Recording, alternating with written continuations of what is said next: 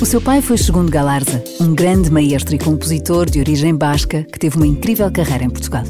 A sabedoria popular diz que filho de peixe sabe nadar. E neste caso podemos adaptar para filho de maestro sabe tocar. Curiosamente, o seu pai não foi o seu grande professor, apesar de ter aprendido muito com ele. O jovem Ramon começou pelo piano. Depois, apaixonou-se pela bateria e ao longo dos anos entrou nas nossas vidas como músico ou produtor. Fez parte da fundação da banda sonora do Rui Veloso, trabalhou com o Herman no Tal Canal ou em Hermanias, foi produtor e diretor musical da série Rua Sésamo, dos clássicos Disney e de vários álbuns fundamentais dos Chutes e Pontapés. E esta é apenas uma versão muito, muito reduzida do seu currículo. Ramon Galarza tem um disco novo, chama-se Qu'est-ce qui se passe? E é o convidado desta semana, do Carlos Bastos, no música.pt. Já sabe que hoje está cá o Ramon Galarza. Olá, Ramon. Olá, muito boa tarde. Bem-vindo. Boa tarde a todos os ouvintes. A primeira pergunta para ti é o que é que, que, é que se passa, não é? Devia ser esta a primeira pergunta. O que é que se passa? Passa, isso passa de choses. De facto, acho que estamos a viver um, um período demasiado conturbado a todos os níveis, não é? Esta não é uma pergunta inocente, porque quer-se que isso passe é o novo disco do, do Ramon Galarza. E hum, tens esta costela mais francófona? Uh, tive educação, ou seja, eu de origem, de sangue, sou basco. Uh, mas. Que já, que já há uma proximidade. Já há uma certa proximidade, apesar de ser basco-espanhol. Uh, mas os meus pais puseram-me desde a primária no Liceu Francês, acharam que era um bom colégio, e fiz toda a minha formação até o secundário no Liceu Francês, portanto tenho aqui um bocadinho de uma costela. Tu ainda és da, daquela geração que apanhas o francês como como a segunda língua. Sim. Mas também sou daquela geração que os franceses nunca me serviu de nada para a minha vida. foi a única língua que eu estudei à séria, não é? E foi a única língua que eu nunca usei uh, profissionalmente, por exemplo. Só uso quando vou à França ou quando estou com algum. Ou, ou para ler, ou para, para, ler algum livro. Ou... Por acaso deixei, perdi esse hábito. Devia, uh, devia ter mantido. Porque de facto a língua francesa é lindíssima, é, lindíssima. é riquíssima. E é agradável ao ouvido. É, é, é eu, eu dá-me gozo e acho que ainda falo bem. Por vezes falta-me um bocadinho aquele, aquele óleo. De, de, isto às vezes fica um bocado emperrado por, por não falar regularmente, mas mantenho um bom sotaque e acho que mantenho uma certa fluência. Não, mas há, há, há, essa aproximação. Ainda aqui há dias estava a dar uh, num canal destes, o Serrano de Bergerac, e, e de facto toda, uh, todo o diálogo inverso é, é é bem apanhado pelo nosso ouvido, mesmo que não sejamos muito bem falantes de, de, francês. Mas já a, reparei que tu tens bom sotaque. A compreensão tenho, mas era Sim. péssima francês. É. Optei pelo alemão e, e, depois percebi que o, que o alemão era muito difícil porque ou tens a tua gramática muito bem arrumadinha ou então vais ter problemas. Não era tanto, não é tanto, não era tanto o comprimento às vezes das palavras Sim, que tens que juntar claro. Eh, quatro ou cinco palavras eu para fazer uma palavra bem, composta. Eu percebo bem porque estudei um ano de alemão no liceu como língua facultativa ou língua. E, e, percebo o que estás a dizer, que desisti ao fim do primeiro ano. Depois troquei para espanhol porque era ligeiramente mais fácil. Mais fácil. Castelhano, mais ou menos. Exatamente. É uma coisa tranquila? Claro. É, é, tranquilo? É, não sou, não falo muito bem, tenho um, sotaque em Espanha. Aliás, Isso parece a minha família. Estamos aqui a falar de línguas. A minha família e os amigos que eu tenho em Espanha, que vou lá com, com muita miúde, eles notam que eu tenho aqui um problema qualquer, que não sou propriamente nativo. Ainda por cima, porque o francês faz com que os R's, que é uma letra importantíssima, eu os diga guturalmente. E em espanhol, em castelhano, é com a língua. E no francês é com a garganta. Só aí, como é que te chamas? Eu diria, sem pensar, Ramon. E eles pensam que é Ramon. Tenho que ter cuidado e dizer Ramon. Por exemplo, é tão, tão, pronto, acho que é um bom exemplo, só com o meu nome tem que ter, e notam, falo, falo safo-me bem. Não escrevo muito bem, meto uns erros e tal, os meus sobrinhos fartam-se gozar comigo. Uh, eu já desisti de escrever em espanhol, porque eles, como são galegos... Mas tu dizes, mas eu falo uh, português como vocês. Não, eu, eu escrevo em português e eles percebem. vocês não imaginam. O, o teu pai, segundo Galarza, ele veio, veio para Portugal com que idade? 25, salvo erro. 25, 26. Também veio muito novo para cá. Vai. Um, e, um, mas manteve sempre aquele, aquele linguajar dele, não é? Em casa, como é que era? Era um o pai nunca conseguiu falar bem português e a minha mãe, muito pior ainda. E o que era divertido lá em casa era o meu pai corrigir a minha mãe. E como é que tu não ficaste com uma pontinha de, de, de sotaque? É que podias ter ficado ainda assim com Não, não, nunca. É porque nós vemos eh, muitas crianças, eh, filhos de pais, por exemplo, brasileiros, Sim, em Portugal e com- continua sim. a mesma com, com- com- Nós lá em casa falávamos castelhano. Sim. Os meus pais, quando queriam ter conversas íntimas, falavam em basco, que eu sou o único membro da família que não, que não fala basco. A minha irmã, que é mais velha que eu, como passou lá umas temporadas, eh, safa-se. Eu percebo umas coisas, mas nunca, assim nunca fui por aí. Mas em casa e à mesa, ou quando estávamos juntos, falávamos sempre em castelhano. E o teu pai nunca teve a tentação de, de puxar muito por ti para a música? Teve. Teve. direta e indiretamente. Primeiro, indiretamente porque o meu pai passava muitos dias, muitas tardes, a, a receber artistas para ensaiar, para escolher os tons das músicas que iam gravar, por exemplo, ou de, de um espetáculo que iriam fazer. Passava muito tempo ao piano, que estava na sala principal da casa, a orquestrar, eh, e também ouvia muita música, portanto eu habituei-me a isso. E ele, desde eu acho que tinha 5, 6 anos, eh, contratou um professor particular com quem eu dei os meus primeiros passos no piano. Não foi ele. Não foi E ele. ele não tinha tempo para aquilo. Não tinha tempo para aquilo. Passado uns anos que eu já tinha evoluído um bocadinho, ele tentou-me dar aulas. Só que o meu pai, assim como era um virtuoso, um instrumentista muito acima da média, era um péssimo professor. Há gente que Não tem muito- tinha, não tinha não voca- mínima vocação. certo. Não tinha, também não tinha muito tempo e ele fazia aquilo para ser filho. E eu recordo várias situações em que ele me dizia: Olha, olha, estás a ver, agora faz esta escala. Eu punha-me a fazer a escala, olhava para o lado e ele tinha adormecido, por exemplo. Era uma das coisas que acontecia frequentemente. E não acontece. tinha queda para isso. Acontece muitas vezes, nós temos muito jeito para uma coisa e, E- e, exatamente. sermos péssimos Certo, professores. certo, É, é daquelas coisas. Ainda por cima, depois, eh, dentro da tua área, para um filho é sempre diferente, não é? Não, não, não, não tens nenhuma questão de cerimónia, não é um aluno que está ali. e não é... disse logo: é pá, grande nave, não tens jeito nenhum para isto, pá, faz isto direito. é? Ainda por cima ele dá-te uma sapatada se for preciso. Um professor não faria isso. E como é que tu saltas ali do piano para a bateria? Ah, não sei explicar, foi, foi e não se- espontâneo. ninguém se importou lá em casa? É Não. que a bateria é um instrumento. Não. Como é que. É barulhento. Só se importaram uma vez, os meus pais foram passar uns dias fora e eu tinha um grande amigo meu com quem tinha umas músicas, já eu tinha, devia ter uns 13 anos, assim. Eh, e eu, na ausência deles, tomei a liberdade de montar uma bateria na sala com o piano, o meu amigo tocava piano, eu tocava bateria, só que os meus pais vieram dois dias antes do que estava previsto. Portanto, acho que escusado será estar a contar o que é que aconteceu. Isto tudo montado e a coisa não correu bem. Ser baterista foi sempre muito ingrato. Não é, não é fácil disfarçar aquilo, quer dizer, por, muito, Não, por muitos e estudas cobertores. que, que é no teu quarto. Eu não sei como é, como é que tu fazias aquilo. Punhas cobertores. Havia, havia uns pads eh, para estudar que não têm som. E isto começou também a desenvolver. Na minha altura não havia muitas opções. Não havia muitas opções, era com as pernas, era. Porque eu sempre uns, achei uns, que- Uns, uns daqueles. eh, Como é que chamam os pauzinhos chineses? Os, eh, As baquetes? Não. não, aqueles pauzinhos para comer comida chinesa, estava a faltar o nome. Ah, Pauzinhos de bambu. Sim, por exemplo, lembro que estava sempre a treinar com aquilo. Uma, e coisa, ouvia muito e punha-me a tocar por cima. E... para ser uma coisa mais suave, porque a Foi, bateria faz foi sempre sabes que eu, eu, sou um autodidata na bateria, Eh, porque eu quis estudar bateria. Eh, Só que na altura não existiam professores de bateria, havia professores de percussão clássica no conservatório e não era isso que eu queria. Portanto, eu, eu sofri com isso e hoje em dia, felizmente, que essa situação mudou radicalmente e tu tens ótimas escolas, eh, variadíssimas escolas, já com vários eh, apontados para vários estilos e tens ótimos professores de bateria. E tu exemplo. também já deste aulas, não sei se continuas a dar. Não, não, não. Não? Não. Nada? Eu sou, um bocadinho parecido com o meu Com pai. teu pai. Só dei uma vez, eh, fiz um, dei um curso de produção, foi a única experiência que tive nessa área, mas também, lá está, também é preciso passar por elas também para te perceberes que pá, há outras coisas que gostarias mais de fazer na vida e que se calhar tens mais vocação para isso. Estou a conversar com o Ramon Galarza, ainda vamos conversar mais. eh, Temos tempo, é o meu convidado hoje no música.pt.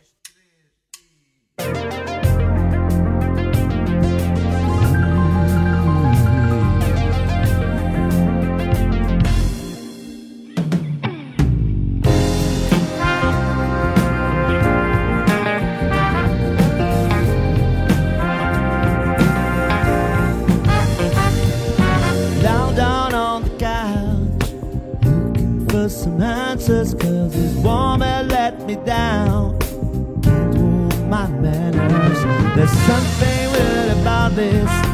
Never felt this way. So I better call out this doctor. Hope this is my day. Doctor, doctor, doctor Spencer. Doctor, tell me what to do. Doctor, doctor, doctor Spencer.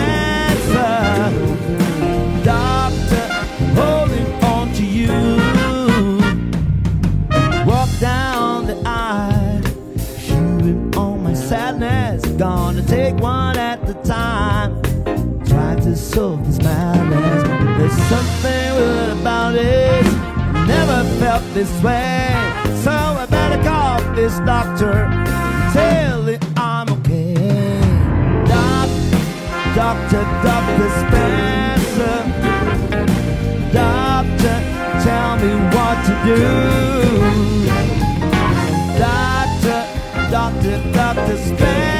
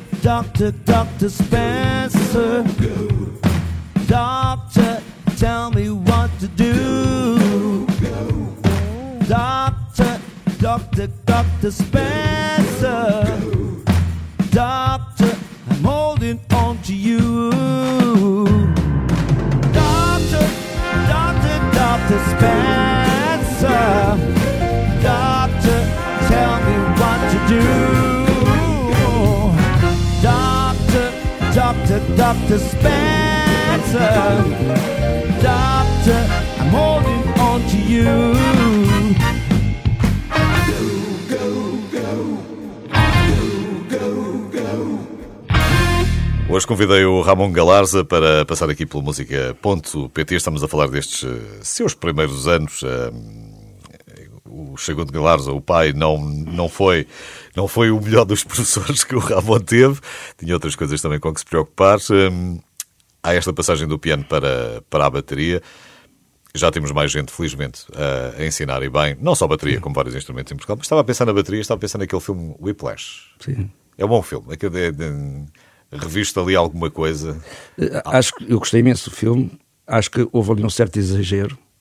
Acho que houve cenas eh, que foram um bocadinho exageradas. Não Mas é chegar filme, é, é ponto. é o drama, é o filme, não é? Mas faz parte do cinema. Sim. Sim. mas gostei muito. Gostei muito e também Tecnicamente aquilo estava bem feito. estava muito bem feito. Muito bem feito. E, é, e é curioso ser eh, uma perspectiva de um, de um instrumento que até nem é muito dado a conhecer, eh, mostrar o sacrifício e o grau de exigência que, que existe, não é?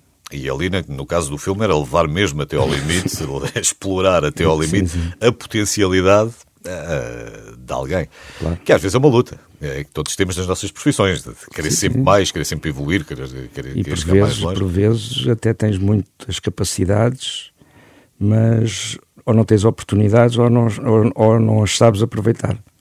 Sabes? Eh, É complexo, é complexo. Falar em, oportunidades. Tu, ao longo da tua vida, já fizeste tanta coisa, não, não sei, não sei muito bem para onde é que é de pegar nisto. Com o Rui Veloso estiveste logo ali no princípio do- dos anos 80, não foi? Exato. Ainda tiveste para aí uns 3 anos. Para aí sim. À- Sim, pois é. Eu disso. discos gravei acho que três, três ou quatro. E a nível de concertos, estive ali nos primeiros anos, depois saí, entrei, saí, entrei, andei ali. Eh, Porque também eh, eu comecei depois a, a, trabalhar muito em produção e comecei a ter uma vida muito ocupada e eu gostava muito de, dessa área. Portanto, eu deixei de tocar com o Rui, não foi porque nos tivéssemos Sim, chateado. Zangou, uma coisa qualquer. Uh, continuamos a ser os melhores amigos, uh, não teve nada a ver com isso. Mas começaste a fazer outras coisas. Foi uma opção não? que eu tive que ter. Pois apareceste uma série claro. de coisas com o Herman também, não foi? Sim, mas uh, com o Herman, televisão, também toquei em alguns discos dele, fiz o tal canal, o Hermanias, o crime da pensão estrelinha, isso com o Herman. Entretanto, também tive com chutes e pontapés. Como... como... é que tu fazias, como é que tu fazias aquilo? Como é que tu paravas de rir para trabalhar? Epá, era uma alegria. Principalmente no tal canal. Sim. Era, estávamos, estávamos todos, uh, uma grande onda, tudo bem disposto, tudo a divertir-se, mas a trabalhar e fazer as coisas. Mas havia um excelente ambiente no estúdio, desde o realizador aos cameramans, às caracterizadoras. A, a malta estava toda, toda. Não está escrito em lado nenhum. Porque era uma novidade, era uma coisa que também nunca se tinha nunca feito. Tinha feito é? Era uma, uma ousadia engraçada, bem construída, que, que nós tivemos a sorte de participar nela deu-nos uma satisfação enorme. E não está escrito em lado nenhum tu não te podes divertir enquanto estás a trabalhar, antes pelo contrário. Não, é? com certeza. Não, não, não, não fazes o trabalho pior, antes pelo contrário. Claro. Muitas, muitas vezes claro. o trabalho acaba por ter resultados surpreendentes. Pronto, tem aquelas capacidades que todos nós conhecemos, é escusar estar aqui a realçá-las. Mas o Herman foi sempre nos bastidores, na vida mais privada. Eu acho que ele até é mais engraçado muitas vezes do que quando está, quando está em cena. É aquela graça natural. É aquela graça natural. E ele sai-se com coisas que uma pessoa fica. Como é que é possível este tipo ter esta imaginação, não é?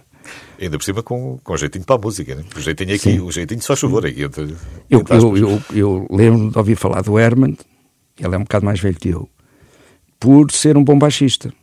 Portanto, no nosso meio musical pequeno, também, também nós conhecíamos todos e sabíamos sempre.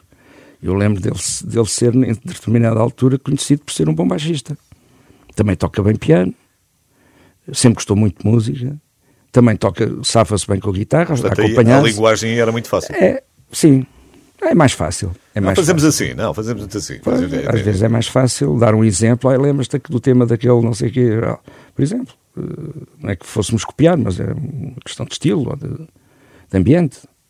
Tu, ah, depois estavas a falar porque, por causa dos chutes, sim, com os chutes tu também estás, também estás com os chutes numa, para mim, acho que é a fase da afirmação dos chutes. Não.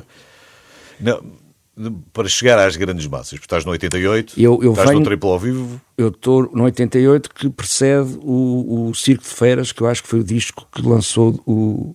Foi o primeiro disco dos chutes numa multinacional, numa major. Ia chegar a mais gente. Ia uh, chegar a mais gente. e aí começou esse processo. Depois acho que com 88 a coisa Consolidou. explodiu. Sim. Explodiu. Sim, porque de facto para mim, consigo de férias, eles chegam a mais, chegam a mais gente, mas o, aquele som mais, mais comercial, sem ser pejorativo, depois acho que aparece sim, sim. mais com o 88 e aí já é, já é muito mais transversal.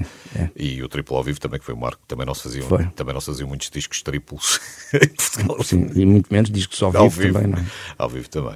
Eu lembro que desmontámos o Angel Studio para fazer essa gravação porque também não havia, como deves calcular, não havia Aquilo é unidades é móveis de gravação, impossível.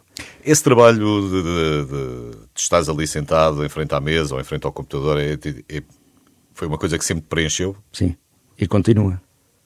Eu gosto muito. Eh, às vezes é um bocadinho obsessivo, porque entramos às vezes em detalhes que se calhar são estúpidos, porque ninguém vai, vai perceber ou ninguém vai notar, ou, uh, mas faz parte de, do rigor de alguém que quer fazer as e, coisas o melhor possível. E tu ali és mais maestro ou és mais compositor? Bom, o trabalho de um produtor tem que abranger uma, uma série de, de áreas. Uh, tens que saber dar liberdade a quem estás a trabalhar, tens que uh, conseguir criar um bom ambiente entre as pessoas, que é fundamental e às vezes não é fácil tens que saber um bocado de música para poder sugerir ideias ou alternativas ou soluções diferentes. E em, questões técnicas também tens de ter conhecimento para se perceber como é que vais captar uma bateria ou, ou, ou outro instrumento e depois como é que vais juntar tudo aquilo que está gravado em uma atarefada de pistas. Ou estás a ouvir um bocadinho mais estéreo, a guitarra, ou estás a ouvir um claro, mais a bateria. É assim. Uh, mas eu sempre gostei muito e continuo apaixonado e, e tenho a sorte de ter o meu estúdio e por vezes quando tenho, quando tenho mais tempo livre, uh, em vez de ir à pesca ou ter outro hobby, eu vou muitas vezes para o estúdio aprender a trabalhar com software novo, ou com um plugin novo, ou, com, ou fazer uma experiência, ou tentar fazer uma música. Nunca desligas verdadeiramente Não, a música. É, é aquilo dá-me gozo. Dá-me gozo. E pagam para isto, é? Pronto, nem sempre, mas sim, mas na maior parte dos casos sim, e, eu, eu agradeço, ainda agradeço diariamente ter conseguido chegar até aqui e pagarem por fazerem uma coisa que eu gosto. De alguma maneira. Acho não é? que sou um privilegiado. Todos nós precisamos de viver. Digo isto com muita humildade, mas sou um privilegiado. Ramon Galarza é o meu convidado de hoje. Tem um disco novo, chama-se Qu'est-ce qui se passe? Quer saber mais eh, sobre esse disco já a seguir?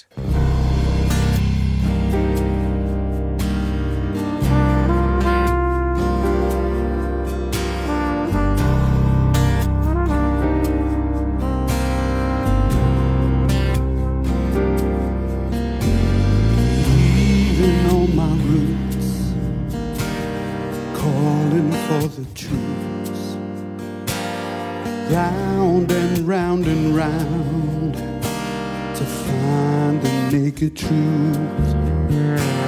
Escaping from the rules, looking for some clues. Round and round and round to fix the broken truth.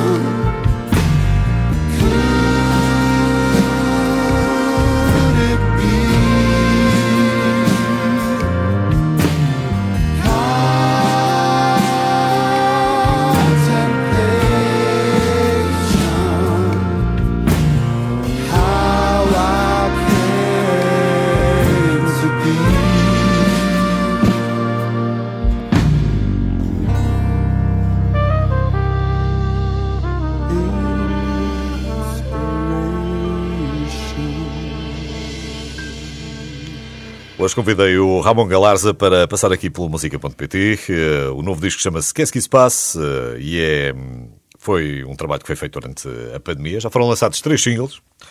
O Dr. Spencer, o Inspiration e o Reflections. E, e apesar do disco ser quase totalmente instrumental, é? destes três singles, certo. temos dois cantados. O Dr. Spencer e o Inspiration. Eh, só o Reflections é que é instrumental. E estávamos aqui em off a conversar, e estava a pensar com os meus botões, e estávamos a falar um bocadinho sobre isto, neste risco ou não de, de pôr uma coisa cá fora que não é cantada, porque obviamente cantado chega sempre mais facilmente Certo. a alguém, mesmo que seja um registro Sim, é mais diferente, fácil. é mais fácil mais de do chegar. provado que isso, é- é isso que acontece. é? As pessoas estão muito mais habituadas e muito mais abertas a ouvir músicas cantadas. Porque as letras também têm um peso muito importante e há muitas pessoas que nem reparam na música, reparam só na letra, outras ao contrário. Mas esse conjunto, de facto, é mágico. Não é? A música instrumental a esse nível, a diferença que eu posso talvez considerar é que possa dar mais liberdade à tua imaginação de poderes criar o teu eh, envolvimento, o ambiente que aquela música te, te sugere. Sim.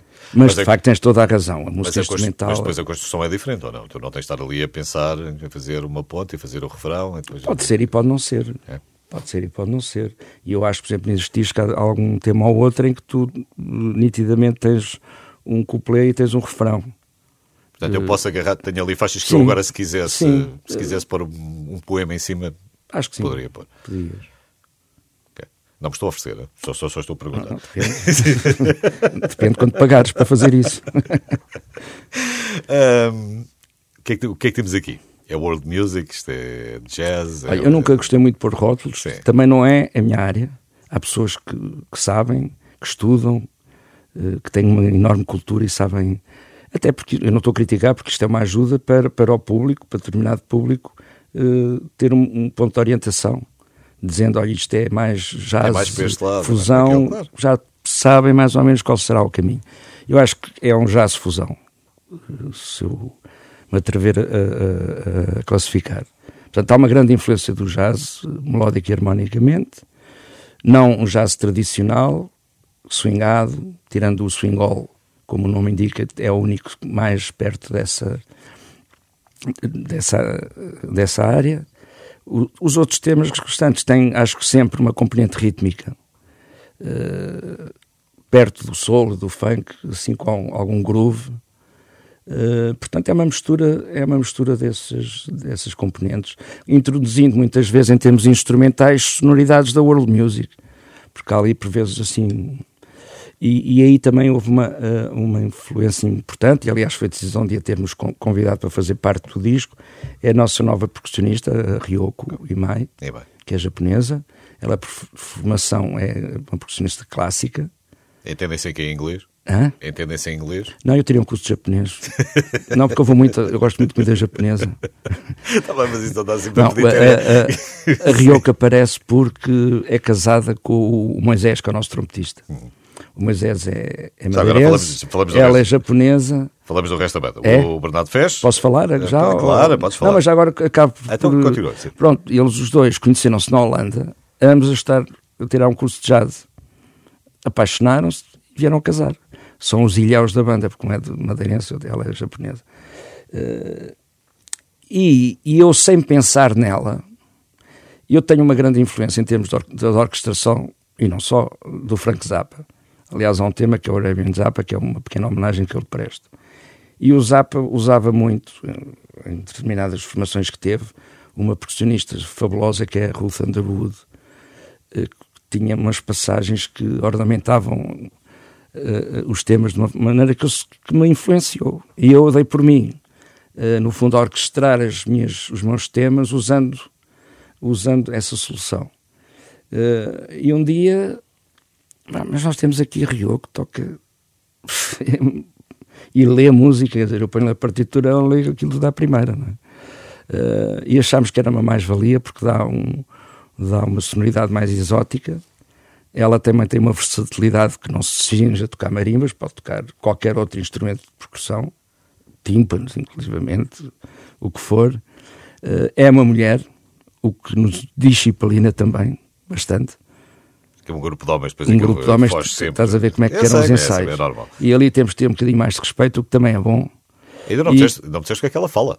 Não, ela, Ela fala. já arranha português? Ela já arranha português, mas entendemos mais em inglês. Ok.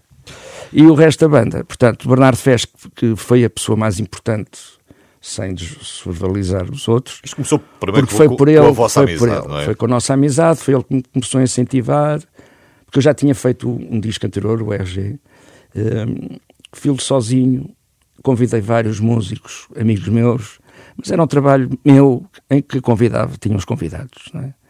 E o Bernardo teve essa capacidade de, de me motivar a juntar os músicos que ele conhecia e que eu lhe agradecerei para sempre. De facto, são muito o, bons. O input aí já vem de toda a gente, não, é só teu. Não é só meu, acho que é uma mais-valia para Tens o António Monteferro também. Um abraço para o António. O António já, já, já passou por aqui. O António já cá esteve, o António Monteferro, guitarrista e voz, os temas cantados são por ele.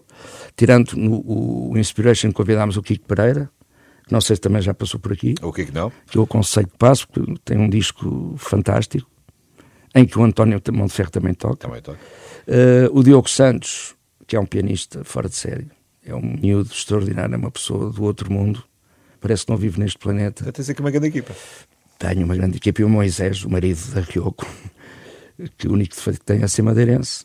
E às vezes parece estar a falar inglês connosco, mas que é um ótimo músico, é professor, é professor, é um grande analista musical, eh, portanto tem muito conhecimento também.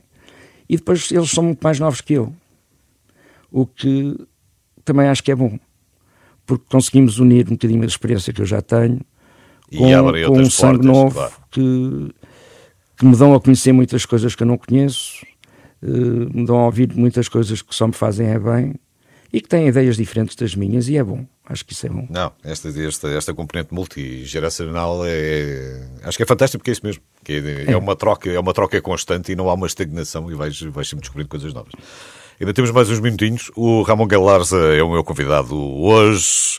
Novo disco, que é que se passe? 24 horas por dia, 7 dias por semana. As melhores histórias e as suas músicas preferidas. Renascença. A par com o mundo. Impar na música. Hoje o Ramon Galarza tem estado aqui no música.pt, novo disco, que é que se passe? Já, já saíram três singles, agora vão saindo, não é esta coisa? Saíram, e saiu o disco. Porque esta. Tu, O, quando, seu- o disco já saiu. certo? Portanto, tu, saiu, quando- saiu eh, no, dia 31 de dezembro para todas as plataformas digitais e eu tenho aí um exemplar físico que terei todo o gosto em te oferecer. de- devidamente Eh, assinado. claro. Eh, tu, hoje em dia, que sentido é que faz mais ou menos o disco ainda? O disco físico? Pouco, muito pouco. Para já, há muitas pessoas que nem sequer já têm leitores de CDs em casa, os carros também já não têm, os computadores também já não, portanto, e eu outro dia eh, ofereci um, um CD meu a um técnico que trabalha no meu estúdio e ele disse, pá, agradeço-te imenso, mas eu não tenho de onde ouvir. Onde ouvir isto? Pronto, isso é um lado. Por outro lado, em termos puramente comerciais, eh, não se vendem nas lojas, não se vendem discos. Eh, Sei lá, hoje em dia, para estar no top, são 100 discos vendidos. Agora, É- é, é um, é. um trabalho discográfico, digamos assim, porque é assim que nos habituámos a, a chamar estas coisas, eh, tem que existir para qualquer artista, porque os artistas hoje em dia estão completamente dependentes dos concertos ao vivo, porque é a única forma de subsistência que têm, não é? Porque venda discos, como estou a dizer, não, já, não, Já não dá. nada. Uns Gera-se menos direitos de autor, Vi uns números vendas. engraçados em Inglaterra, mas que, que eu acho que são, é daquele tipo de modas que surgem às vezes de anos a anos, que o vinil eh, Sim. aumentou, pronto, tem, ali, venderam-se uns milhares ou uns milhões. E durante uns anos, se calhar, vendes ali mais uns milhares ou uns milhões, até a moda passar. E, Mas não é Não é, significativo, não, pesa, não pesa de maneira, de maneira alguma. Agora, nós temos todos, os artistas, os cantores, eh, eles querem ser contratados e que o público eh, os conheça, tem que fazer um disco. sim. Mas Isso- o conceito de álbum ainda faz sentido? Ou, ou faz mais sentido cada vez mais o conceito? Isso é só o controverso. só o é single? controverso. Olha, por exemplo, nós ao lançar os três singles seguimos uma estratégia que muitos artistas eh, aí pelo mundo fora fazem, que, não é lançar um álbum todo seguido. É lançar uma música, depois outra ou duas, e depois isso tudo eh, compila-se num, num- num trabalho final. Se calhar, eu não sou a pessoa indicada para te responder isso, não é a minha área. Provavelmente ha- haja quem, quem tenha razão e isso resulte. Eh, não sei. Em termos comerciais está muito complicado. Sim. Também a oferta é tão grande. E a, a- a maneira que tu, o acesso que tu tens, isto não é uma crítica, até o, é uma maravilha, nós temos acesso a tudo o que se faz no mundo, clicando no telemóvel. E aparece muita gente nova que de outra maneira se calhar não aparecia. E é tão fácil tu uh, ires encontrar alguém que não conheces, começares a ouvir e não gostares e parares e vais logo encontrar outro. Ou seja, agora o difícil é, é conseguir-se furar uh, perante tanta oferta e de grande qualidade. não é? Isso estamos de acordo. Sim, cada, sem, cada dúvida, vez mais. sem dúvida. Porque, hum, inclusivamente, o tempo é outro. Nós comprávamos um, um LP, tinhas tempo para ouvir o LP de um lado e do outro, e de um lado e do outro, vezes sem conta. Um amigo teu tinha outro, outro amigo teu tinha outro, fazias ali umas, umas cassetes, juntavas umas coisas, juntavas Uhum. outras, enfim, mas eh, havia, tinhas tempo para conhecer o- os discos. Tu hoje não tens. Eh, A minha filha tem 19 e a quantidade, o, o bombardeamento de músicas semanais ou mensais, não, ela num mês recebe mais informação de música Claro. do que eu recebia em 5 anos. Mas olha, desculpa, mas isto é conversa de velho.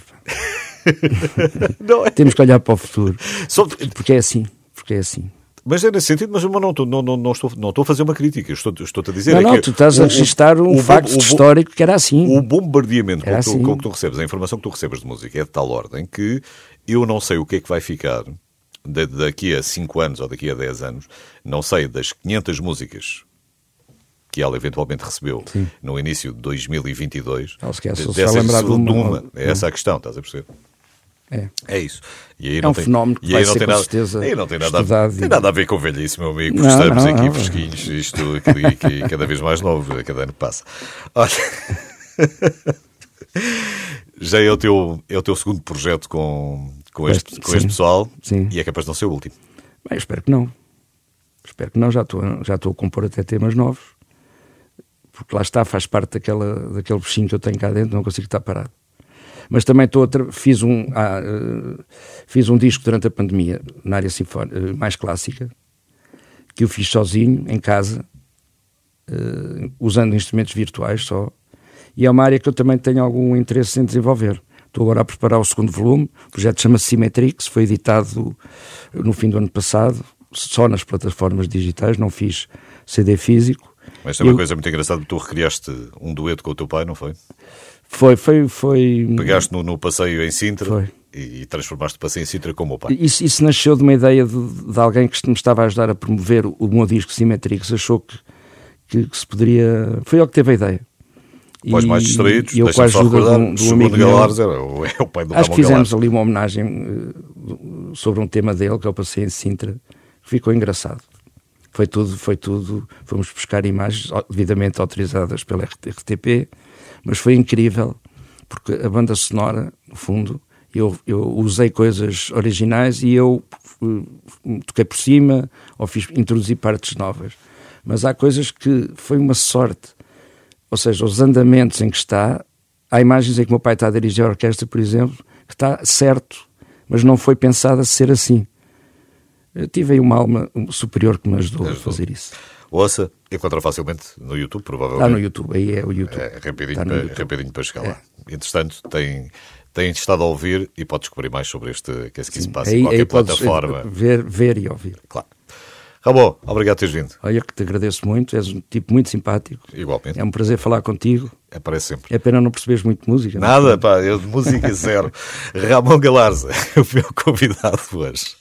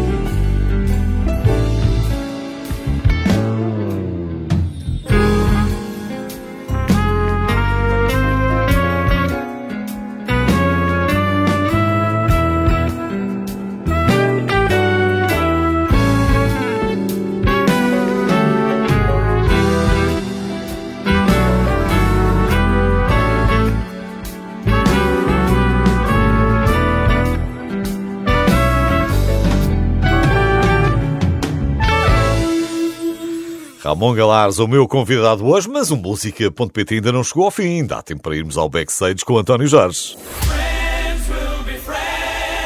A música certa pode mudar o seu dia.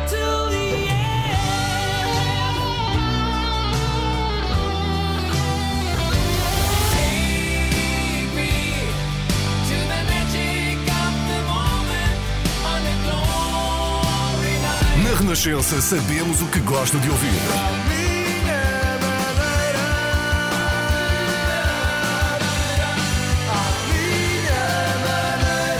Sei que não sei, às vezes entender o teu olhar, mas quero-te bem.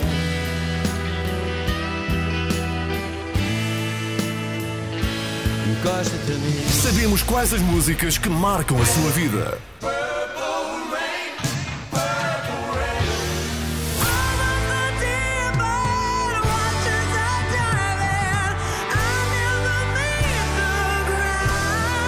Conhecemos as músicas que não lhe saem da cabeça.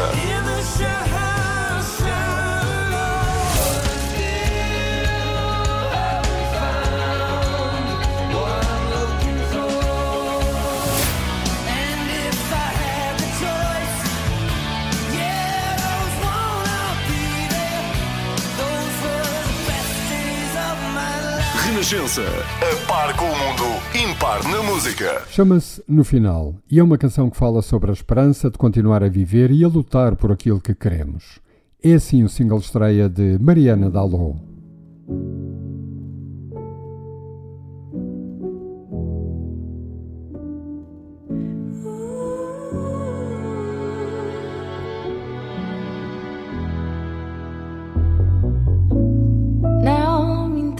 Interessa que o tempo esteja incerto.